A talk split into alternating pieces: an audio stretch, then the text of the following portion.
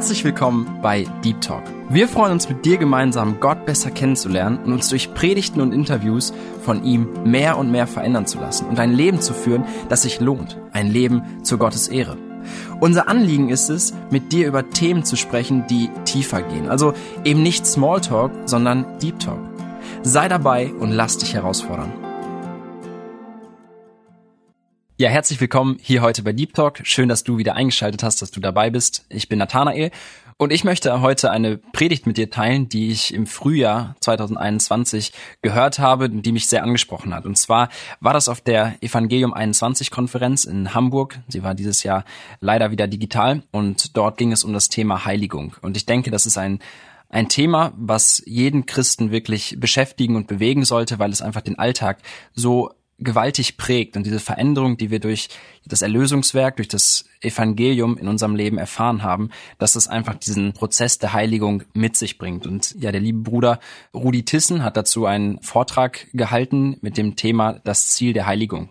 Evangelium 21 ist so freundlich und stellt uns das zur Verfügung, dass wir es auch ausstrahlen dürfen. An dieser Stelle ja herzlichen Dank, dass wir auch ja diese Ressourcen hier teilen dürfen über diesen Kanal. Und ja, ich wünsche mir einfach, dass du während der Predigt genau hinhörst und ja, vielleicht hast du dir schon oft die Frage gestellt, warum soll ich so eigentlich leben? Warum soll ich dieses und jenes beachten? Warum soll ich mich von dem und dem vielleicht fernhalten und das eben nicht tun? Und hast es vielleicht aus Gehorsam getan. Und das will ich auch jetzt gar nicht so grundsätzlich mal in Frage stellen oder sagen, dass das per se schlecht ist. Aber Rudi gibt uns wunderbare Gedanken mit aus 2. Petrus 3, wo es genau um diese Perspektive geht. Warum sollen wir eigentlich in dieser Heiligung leben und was für eine Freude ist das? Was für eine Perspektive haben wir und was motiviert uns? Und zwar ist es die Wiederkunft Jesu. Und darauf wird Rudi in der Predigt noch genauer eingehen und ich hoffe, du kannst sehr, sehr viel mitnehmen und bist richtig motiviert, dass aus diesem Grund, weil unser Herr und Heiland, weil Jesus Christus gesagt hat, dass er wiederkommen wird, dass ja dir das einfach hilft, deinen Alltag so auszurichten und danach zu streben nach einem Leben der Heiligung, aber eben nicht alleine, sondern durch die Kraft Gottes, durch das Evangelium. Und da möchte ich dir wirklich wünschen, dass diese Predigt dir dazu dient und eine Hilfe ist.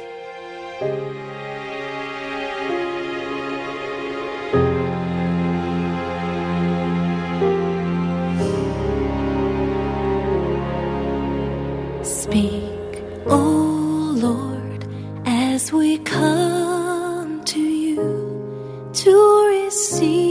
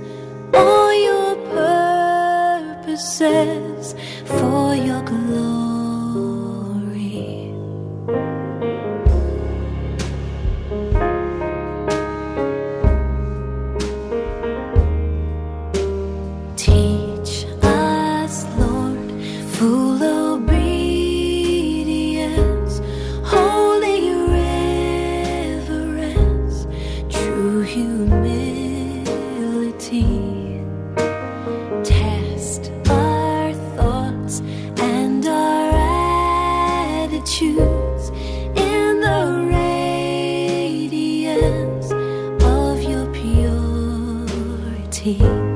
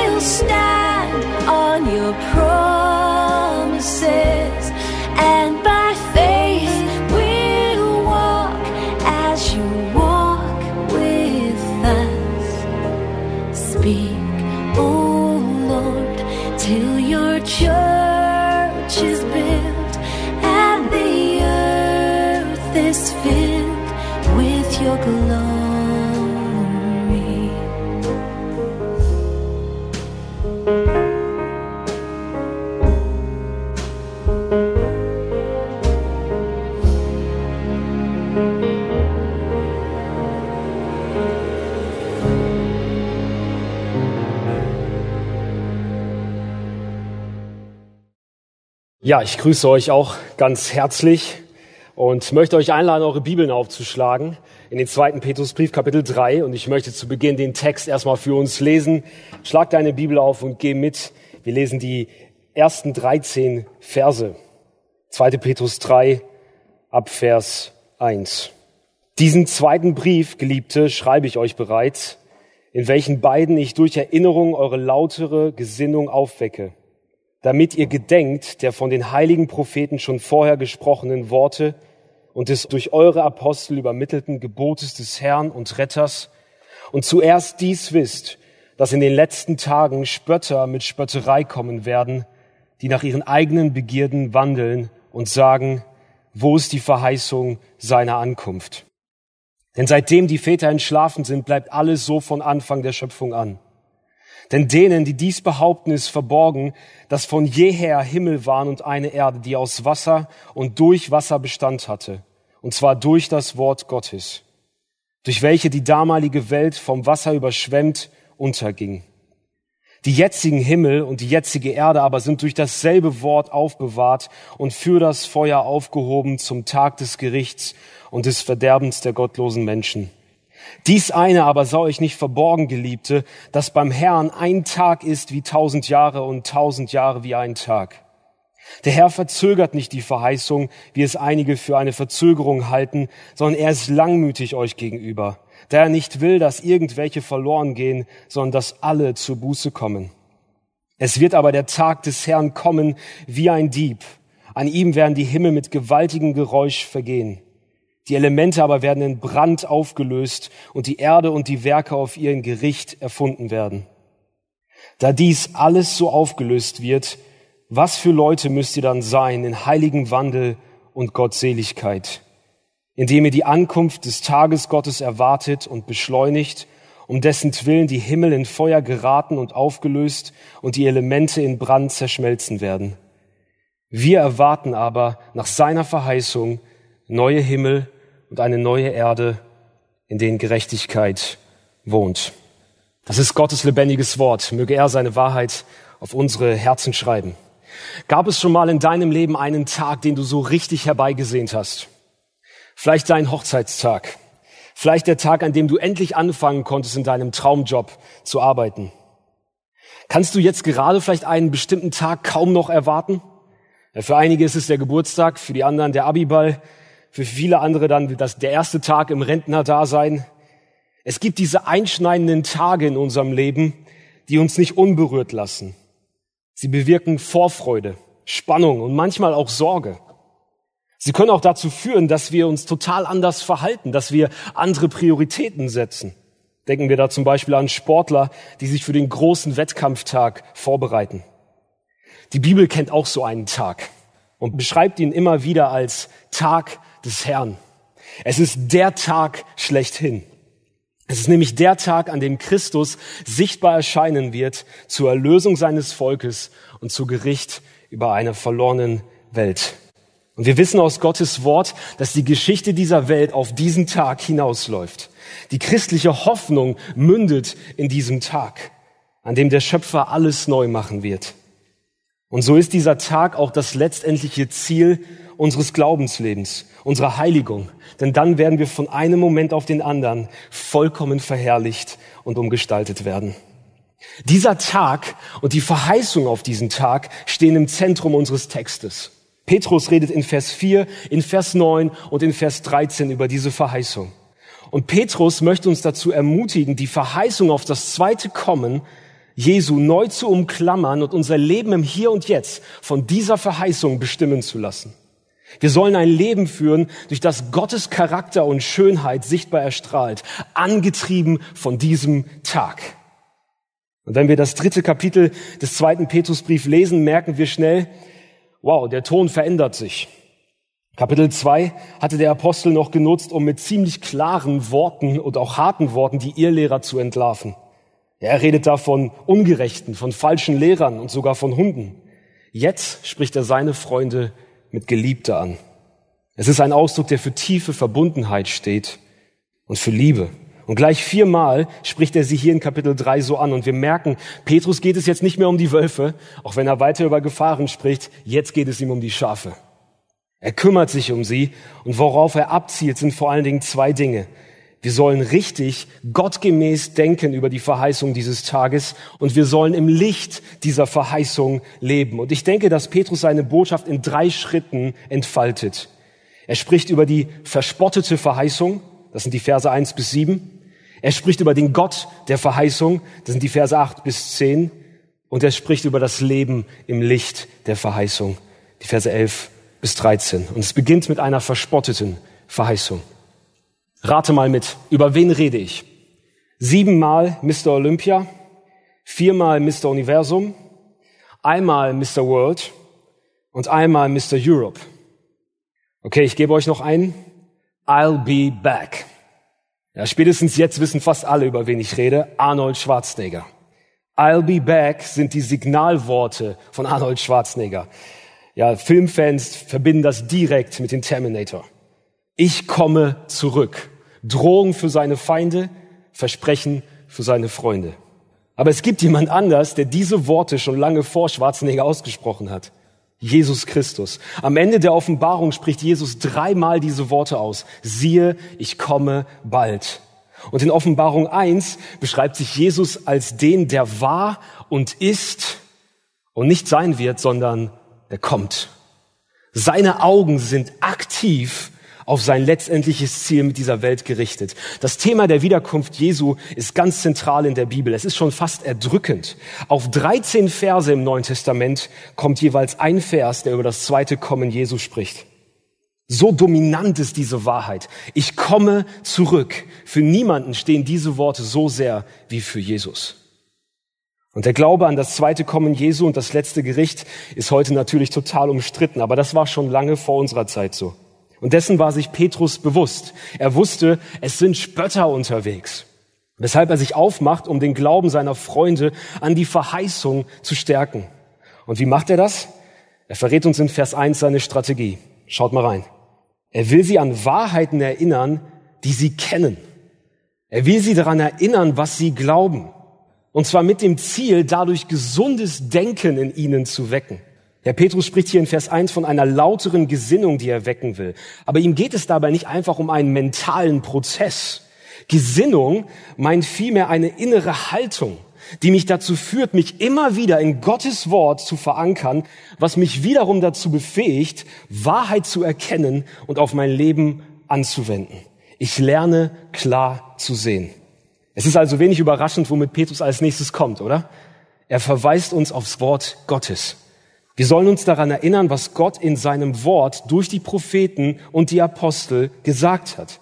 Damit ihr gedenkt, Vers 2, damit ihr gedenkt der von den heiligen Propheten vorher gesprochenen Worte und des durch die Apostel übermittelten Gebotes des Herrn und Retters. Ja, mit anderen Worten sagt Petrus, meine lieben Freunde, haltet daran fest, dass Jesus wiederkommt zum Gericht über diese Welt, denn Gottes Wort verheißt es. Altes und Neues Testament sprechen darüber. Die Propheten kündigen diesen Tag an und die Apostel und auch Jesus tragen diese Überzeugung weiter. Jesus alleine spricht 70 Mal über das letzte Gericht in den Evangelien. Und Petrus macht uns hier klar, Gottes Wort ist das Fundament für klares, gesundes Denken. Es ist unmöglich für dich und mich, klar zu denken, wenn wir nicht biblisch denken. Zu Hause in Gottes Wort sein ist der beste Schutzwall für dich, den dein Herz haben kann. Es ist der beste Kompass, um falsches, zerstörerisches Denken zu entlarven. Deshalb steck deine Nase tief in Gottes Wort, damit du im Kopf klar bleiben kannst, damit dein Herz frei bleiben kann. Wir müssen Menschen seines Wortes sein.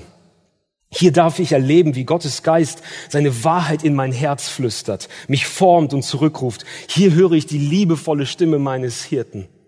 Und ich habe diese Stimme so nötig, denn es sind andere Stimmen unterwegs. Und die sind laut, emotional aufgeladen und haben das Potenzial, mein Denken und mein Herz von Gott wegzubringen. Und auf diese Stimmen kommt Petrus hier in Vers 3 zu sprechen, wo er von Spöttern redet, die in den letzten Tagen auftreten werden.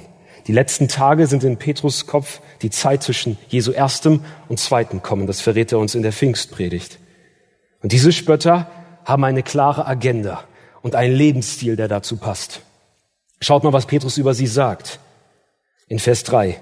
Und zuerst sollt ihr dies wissen, dass in den letzten Tagen Spötter kommen werden, die nach ihren Begierden wandeln und sagen, wo ist die Verheißung seiner Ankunft? Denn seitdem die Väter entschlafen sind, bleibt alles so von Anfang der Schöpfung an. Was ist also ihre Agenda? Sie stellen in Frage, dass Jesus tatsächlich wiederkommt. Sie proklamieren ein völlig unbiblisches Verständnis von Geschichte und von Gott. Alles bleibt so, wie es immer gewesen ist. Ja, merken wir, Gott hat in ihrer Weltanschauung keinen Platz, zumindest keinen aktiven. Er wird ausgeklammert. Eine christliche Weltanschauung bekennt aber, dass Gott kontinuierlich aktiv ist in unserem Leben und in der Geschichte dieser Welt. Ja, die christliche Lehre der Vorsehung dreht sich ja gerade darum, dass das Universum vom Anfang bis zum Ende getragen ist von der Gegenwart und Kraft eines persönlichen, heiligen und liebenden Gottes. Geschichte, christlich verstanden, hat einen Anfang gesetzt vom Schöpfer und ein Ende gesetzt vom Schöpfer. Die Botschaft dieser Spötter hat natürlich Folgen für ihr Leben. Mit ihrem Denken über Gott und die Geschichte kommt eine zerstörerische Überzeugung daher. Es ist die Überzeugung letztendlicher Rechenschaftslosigkeit. Gott greift nicht ein in die Geschichte, er wird also auch nicht richten, ergo, wir können leben, wie wir wollen. Und Petrus nennt diese Leute Spötter. Und der Name ist bezeichnend. Es geht ihnen nämlich nicht einfach nur um Argumente, sondern vor allem darum, den Glauben an die Verheißung Gottes ins Lächerliche zu ziehen. Das ist übrigens aus meiner Sicht die Hauptstrategie des Feindes, um vor allem junge Menschen, junge Christen in ihren Herzen von Gott zu lösen. Es geht ihm nicht einfach nur darum, Gottes Wahrheit zu verneinen, er verspottet sie. Er will in unseren Köpfen und Herzen eine Atmosphäre schaffen. Eine Atmosphäre, in der wir anfangen, Gottes Wahrheit und seine Idee für unser Leben als überzogen, unpassend, rückständig oder komisch zu empfinden. Und was hält Petrus dieser Agenda entgegen? Er sagt seinen Freunden, haltet fest an Gottes Verheißung, denn nicht nur Gottes Wort verheißt es, sondern auch Gottes Handeln in der Geschichte untermauert sie. Darum geht es in den Versen fünf bis sieben. Ja, die Spötter ignorieren willentlich, dass Gott längst in der Geschichte eingegriffen hat. Sie übersehen die klaren Fakten. Gott hat durch sein Wort die Welt aus dem Nichts geschaffen, wobei er das Wasser als Mittel gebrauchte, um die Welt zu formen. Und Gott hat durch dasselbe Wort Gericht gebracht in Form der Flut. Beide Ereignisse, Schöpfung und Flut, demonstrieren die Macht von Gottes Wort. Und Petrus gebraucht diese Beispiele, um uns zu sagen, Leute, Gott hat in der Geschichte souverän eingegriffen und sein Gericht ausgeübt. Er wird es auch wieder tun. Das ist, was er in Vers 7 dann schlussfolgert. Durch sein Wort brachte Gott in der Vergangenheit Gericht. Durch dasselbe Wort wird er es wieder tun. Gott ist es, der durch sein Wort die Welt jetzt in diesem Moment souverän aufbewahrt und für das Gericht aufhebt. Petrus ruft seinen Freunden also zu, haltet fest daran, dass Jesus zum Gericht kommt. Gottes Handeln in der Geschichte untermauert es. Ihr Lieben, die Wahrheit vom Gericht Gottes war eines der ersten Wahrheiten, die in der Geschichte dieser Welt in Zweifel gezogen wurden. Wir brauchen nur in Genesis 3 reinschauen. Petrus Freunde mussten das auch erleben. Und auch wir. Es ist in unserer Zeit extrem herausfordernd, diese Verheißung festzuhalten und zu verkünden. Und das liegt vor allem an dem Klima, in dem wir leben. Michael Green hat in seinem Kommentar zum zweiten Petrusbrief Folgendes geschrieben. Für Menschen, die konsequent relativistisch denken, ist der Gedanke daran, dass das Relative eines Tages vom Absoluten verdrängt wird, einfach nur lächerlich. Aber gerade deshalb, Geschwister, gerade deshalb wollen und müssen wir als Christen das bekennen, was unsere Brüder und Schwestern schon in der frühen Kirche auf der Grundlage von Gottes Wort bekannt haben. Jesus sitzt zu Rechten Gottes des allmächtigen Vaters. Von dort wird er kommen, zu richten die Lebenden und die Toten. Wir wollen dieses Bekenntnis hochhalten. Und wir wollen uns genauso von Gott in unserem Denken aufwecken lassen. Denn wir haben es genauso nötig. Wir müssen daran erinnert werden, dass die Worte Ich komme zurück Signalworte für unseren König sind. Wir stehen nämlich in der Gefahr, genau das zu vergessen. Überleg mal, wie viel Präsenz hat die Wahrheit, dass Jesus wiederkommt, in deinem Kopf? Wie sehr begleitet mich dieser Gedanke? Wisst ihr, wir können Gefahr laufen, in eine Form eines frommen Deismus abzudriften. Wir bekennen uns zu Jesus, wir leben aber so, als würde immer alles genau so bleiben, als sei diese Welt alles, was zählt. Und wir müssen uns deshalb in unserem Denken immer wieder aufwecken lassen, und zwar von Gottes Wort. Petrus will aber nicht nur, dass wir unser Denken über die Verheißung biblisch verankern, sondern dass wir auch richtig denken über den Gott, der die Verheißung ausgesprochen hat. Und darum komme ich jetzt zu den Versen 8 bis 10, wo wir auf den Gott der Verheißung treffen. In C.S. Lewis, die Chroniken von Narnia, die Reise auf der Morgenröte, gibt es ein spannendes Gespräch zwischen dem Löwen Aslan und der kleinen Lucy, die sich voneinander verabschieden müssen. Und Aslan bemerkt, dass Lucy sehr traurig ist und sagt zu ihr, sei nicht so traurig, wir werden uns bald wiedersehen. Und dann fragt Lucy, bitte Aslan, was nennst du bald? Und Aslan antwortet, ich nenne jegliche Zeit bald. Der große Löwe hat einen anderen Blick auf Zeit als die kleine Lucy. Ja, in einer Welt, in der Gottes Verheißung verspottet wird, müssen wir nicht nur wissen, was wir glauben, wir müssen auch den kennen, der die Verheißung gegeben hat, nämlich Gott. Und Petrus will nicht, dass seine Freunde anders als die Spötter, unwissend sind, ignorant. Sie sollen den Gott kennen, der diese Verheißung ausgesprochen hat. Und deshalb lenkt er unseren Blick jetzt auf Gott ab Vers 8. Schaut mal da rein, was er sagt. Dies eine sei euch nicht verborgen, Geliebte, dass beim Herrn ein Tag wie tausend Jahre und tausend Jahre wie ein Tag sind. Der Herr verzögert nicht die Verheißung, wie als einige für eine Verzögerung halten, sondern er ist langmütig euch gegenüber, da er nicht will, dass irgendwelche verloren gehen, sondern dass alle zur Buße kommen. Herr Petrus geht hier auf Fragen ein, die wir uns entweder schon gestellt haben oder die uns gestellt wurden als Christen. Worauf wartet Gott denn? Wann wird er denn endlich erscheinen? Ich meine, es sind mittlerweile 2000 Jahre vergangen, seitdem Jesus zurück zum Vater gegangen ist. Und in der Zwischenzeit ist ganz schön viel Furchtbares passiert. Wie lange will er noch warten? Verspätet er sich? Und interessant ist, dass Petrus diese Fragen mit Gott selbst beantwortet. Er betreibt richtige Gotteslehre hier in den Versen 8 bis 10. Und das Erste, was er seinen Lesern beibringen will, ist, dass Gottes Zeitplan ja, dass sein Terminkalender anders läuft als unserer. Gottes Verhältnis zu Zeit unterscheidet sich nämlich fundamental zu unserem Verhältnis zu Zeit.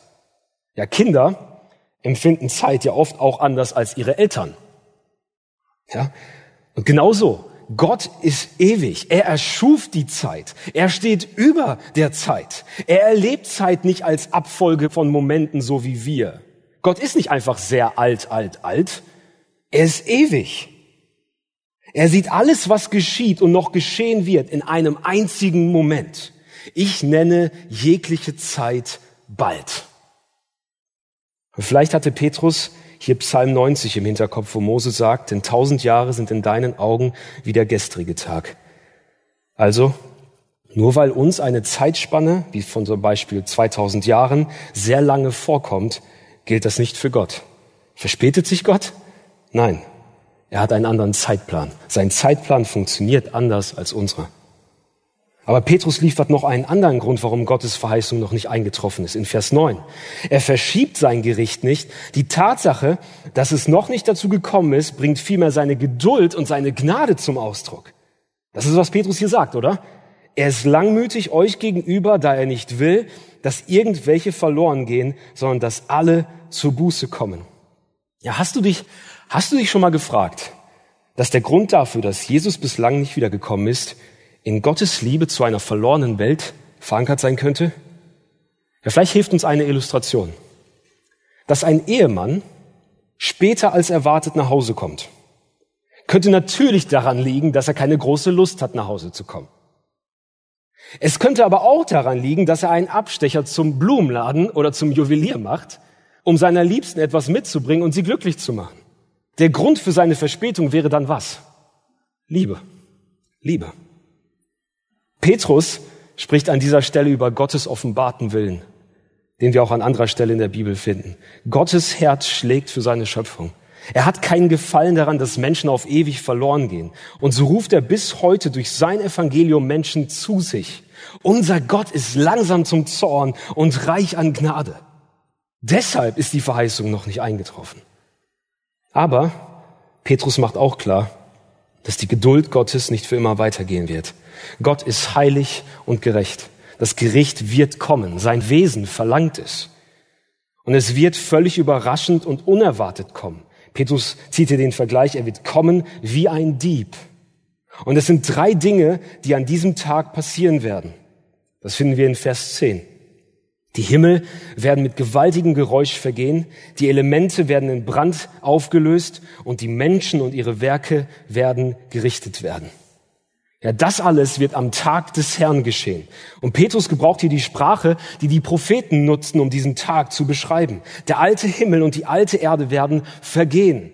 Und Gott wird alles neu machen. Ja, Petrus meint damit nicht, dass einfach alles vollkommen ausgelöscht wird.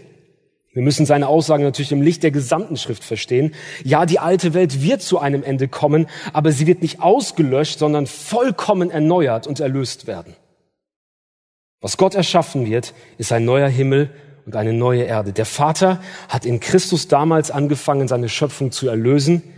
Er wird seinen Plan souverän vollenden. Das erste Erscheinen Jesu verlangt nach seinem zweiten. Hermann Barwink hat das so toll zum Ausdruck gebracht. Diese Schöpfung gehört ihm allein und kann deshalb nicht die Beute des Feindes bleiben.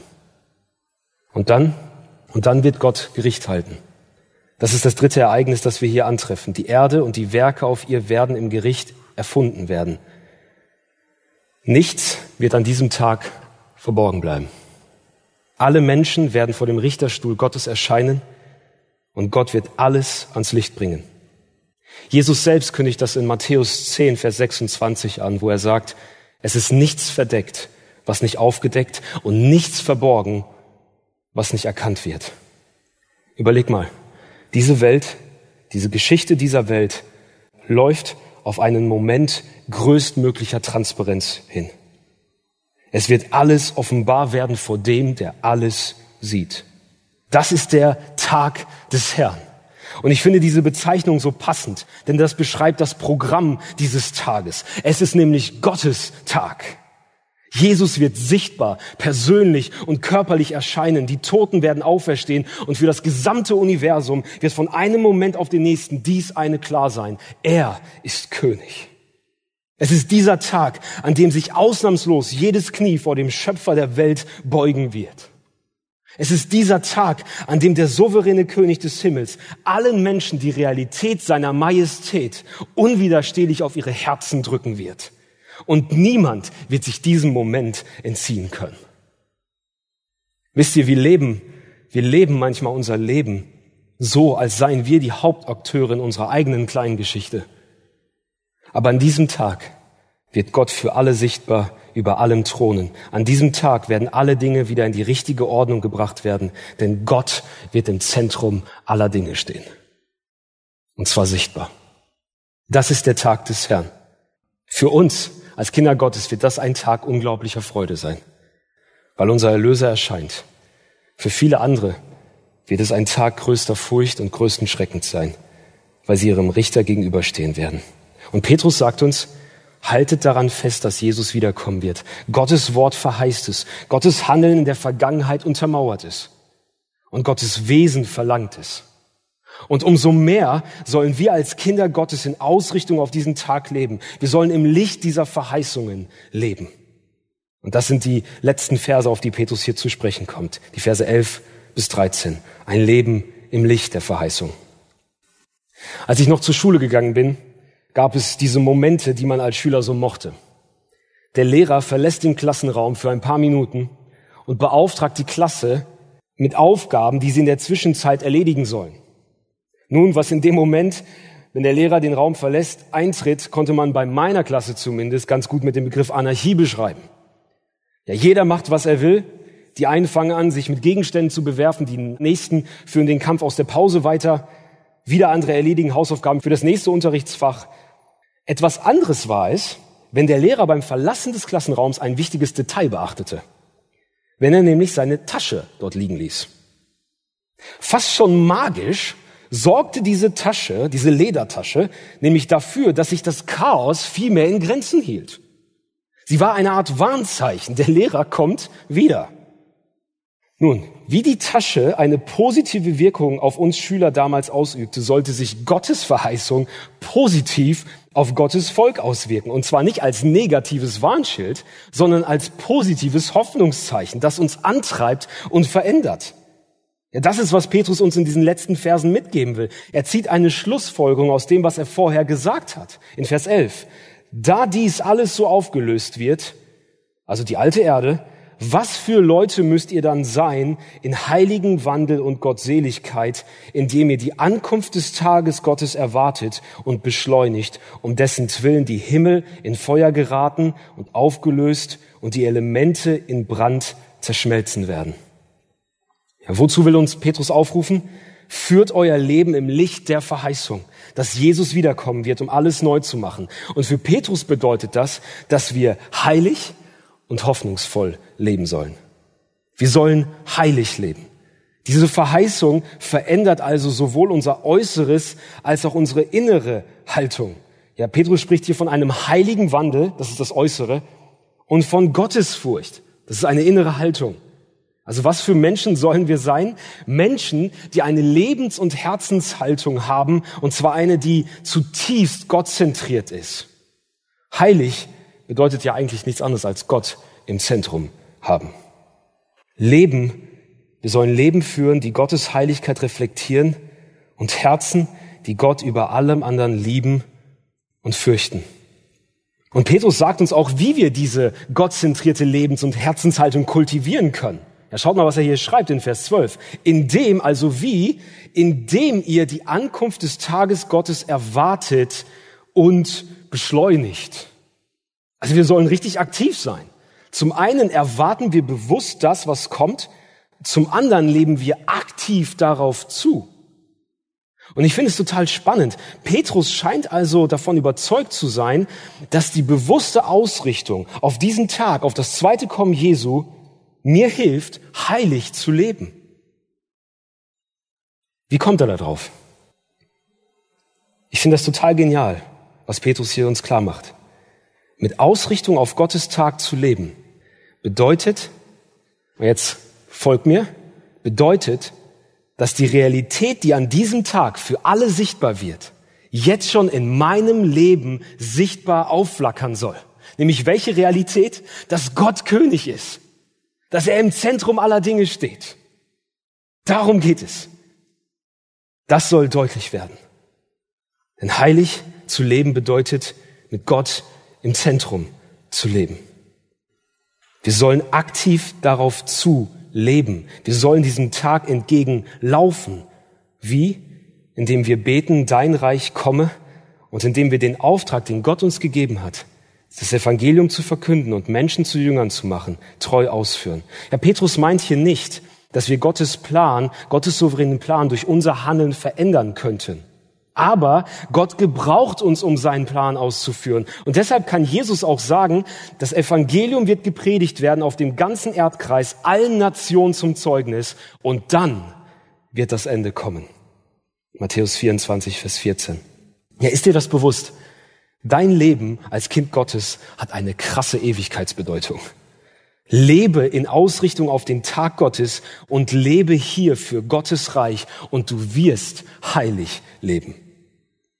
Wir sollen heilig leben. Und, Vers 13, wir dürfen hoffnungsvoll leben. Petrus sagt hier, wir erwarten aber nach seiner Verheißung neue Himmel und eine neue Erde, in denen Gerechtigkeit wohnt. Was für eine Perspektive, oder? Ich weiß nicht, mit welchen Gefühlen du an dieser Konferenz gerade teilnimmst, ob es dir total gut geht oder ob du mit Leid, mit Sorgen, mit Ängsten in diese Konferenz gestartet bist und die ganze Zeit auch zuschaust und es geht dir Dinge durch den Kopf und durchs Herz. Diese Perspektive, die dürfen wir einnehmen. Ein neuer Himmel, eine neue Erde, in denen Gerechtigkeit wohnt. Petrus hat hier sehr wahrscheinlich Jesaja 65 vor Augen, wo Gott selbst verheißt, alles neu zu machen. Perfekte Gerechtigkeit wird herrschen. Wir werden ungetrübtes Shalom erfahren. Alles Leid und alle Ungerechtigkeit dieser Welt wird zu einem Ende kommen. Denn unser Vater wird jede Träne der Verzweiflung abwischen und alle Wunden unseres Herzens von einem Moment auf den anderen in befreites Lachen und Jubeln verwandeln. Er wird dafür sorgen, dass jeder Schmerz seiner Kinder in eine unvergleichlich größere Freude verwandelt wird. Und deshalb darfst du hoffnungsvoll leben.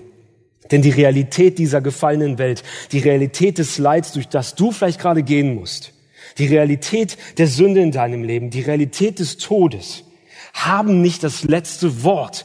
Gott hat das letzte Wort. Der Löwe von Juda wird eines Tages noch einmal brüllen.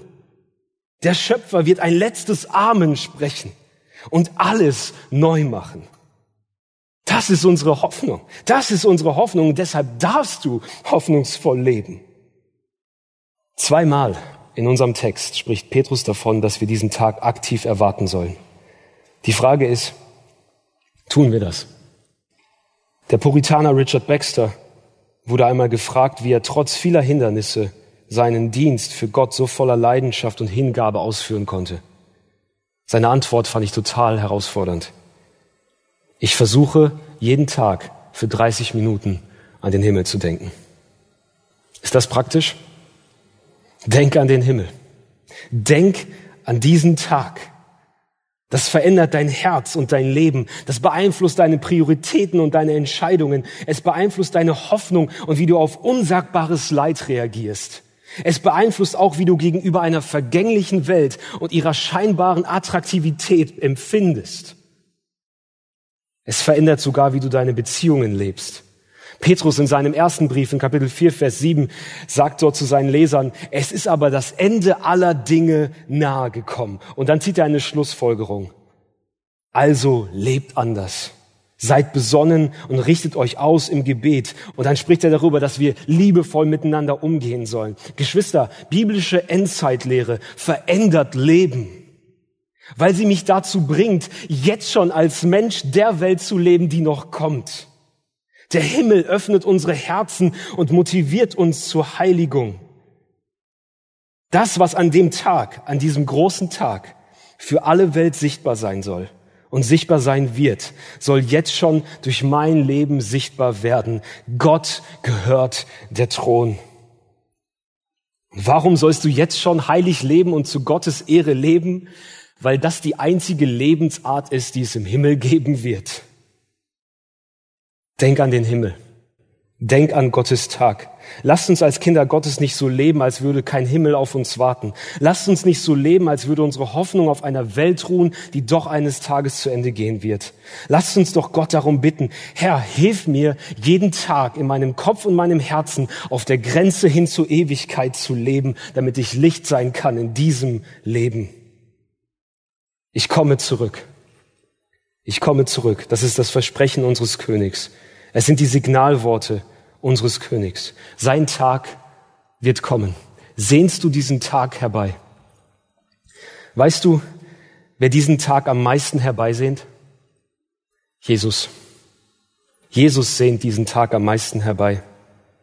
Der König der Ewigkeit stieg eines Tages herab in Raum und Zeit und er lebte ein vollkommen gerechtes und heiliges Leben. Und eines Tages in Jerusalem war er umringt von Spöttern. Sie umzingelten ihn. Sie bespuckten ihn. Und sie trieben ihn hoch nach Golgatha. Und am Kreuz hing er stellvertretend für dich und mich.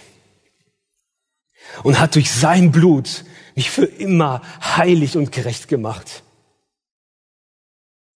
Er hat mich für sich erworben. Ich gehöre ihm. Und kurz vor diesem Moment betet Jesus in Johannes 17 folgendes. Vater, ich will, dass die, welche du mir gegeben hast, auch bei mir sein, wo ich bin, damit sie meine Herrlichkeit sehen. Jesus sehnt diesen Tag herbei. Er sehnt den Tag herbei, an dem er dich in seiner Herrlichkeit im Empfang nehmen wird. Er sehnt den Tag herbei, an dem er dein Herz mit einer Freude fluten wird, die du in dieser Welt nicht kennen wirst. Sein Herz sehnt diesen Tag herbei. Und ich möchte und ich wünsche dir, dass du mit diesem Bild von deinem König, der diesen Tag herbeisehnt, dass du mit diesem Bild in diesen Abend gehst und dass dich das bewegt und dich antreibt, schon hier für ihn zu leben, heilig und voller Hoffnung. Gott segne dich. Lasst uns noch beten. Vater, ich danke dir dafür, dass wir durch Christus zu dir kommen dürfen und dass wir uns ausstrecken dürfen nach diesem Tag, an dem dein Sohn erscheinen wird, persönlich, körperlich und für alle sichtbar. Wir werden ihn sehen und ich freue mich auf diesen Tag. Und Herr, ich möchte mehr beten, ja Jesus, komm, zieh doch unsere Herzen Richtung Ewigkeit, dass wir uns ausrichten auf die Verheißung, auf das Reich, das für immer bleiben wird. Zieh unsere Herzen weg von den Dingen, die uns hier halten wollen. Zieh unsere Herzen weg von den scheinbaren Freuden und Attraktivitäten einer vergänglichen Welt. Und erfülle unsere Herzen doch jetzt schon mit Freude und mit Hoffnung auf die Herrlichkeit, mit der du uns für alle Ewigkeit erfreuen wirst. Das beten wir in Jesu Namen. Amen.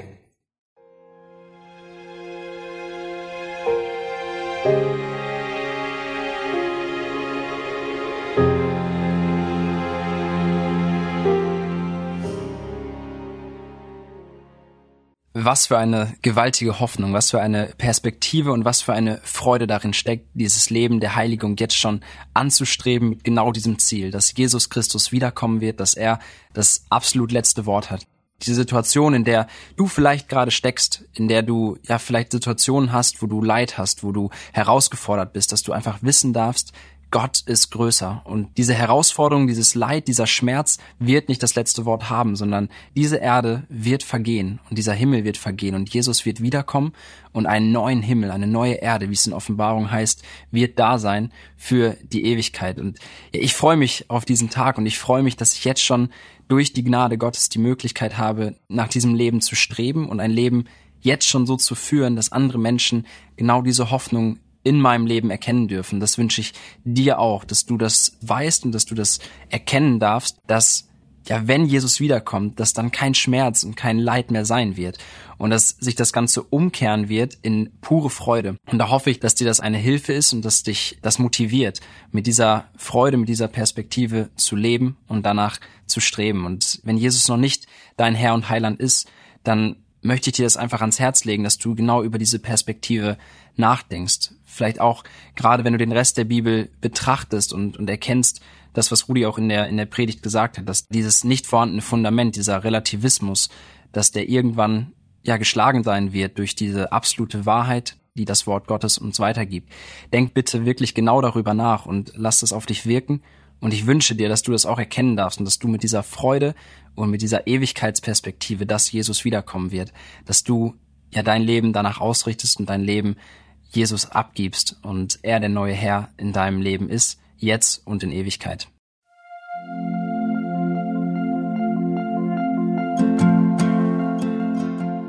Schön, dass du heute dabei warst. Wenn es für dich ein Segen war und du etwas mitnehmen konntest, dann teile Deep Talk gerne mit deinen Freunden und fühle dich frei, auch uns ein Feedback zu schreiben. Wir würden uns da sehr darüber freuen. Wenn du heute zum ersten Mal dabei warst oder eine Sendung verpasst hast, kannst du alle vorherigen Sendungen auf Spotify oder auf Soundcloud finden. Mehr Infos über Deep Talk oder Segenswelle allgemein findest du auf www.segenswelle.de oder auf unserem Instagram-Feed, auch unter Segenswelle zu finden. Falls du Fragen und Anregungen, zum Beispiel Themenvorschläge hast, schreib uns gerne. Wir wünschen dir noch eine gesegnete Woche mit den Worten aus Kolosser 3, Vers 17. Und was immer ihr tut, in Wort oder Werk, das tut alles im Namen des Herrn Jesus und dankt Gott dem Vater durch ihn.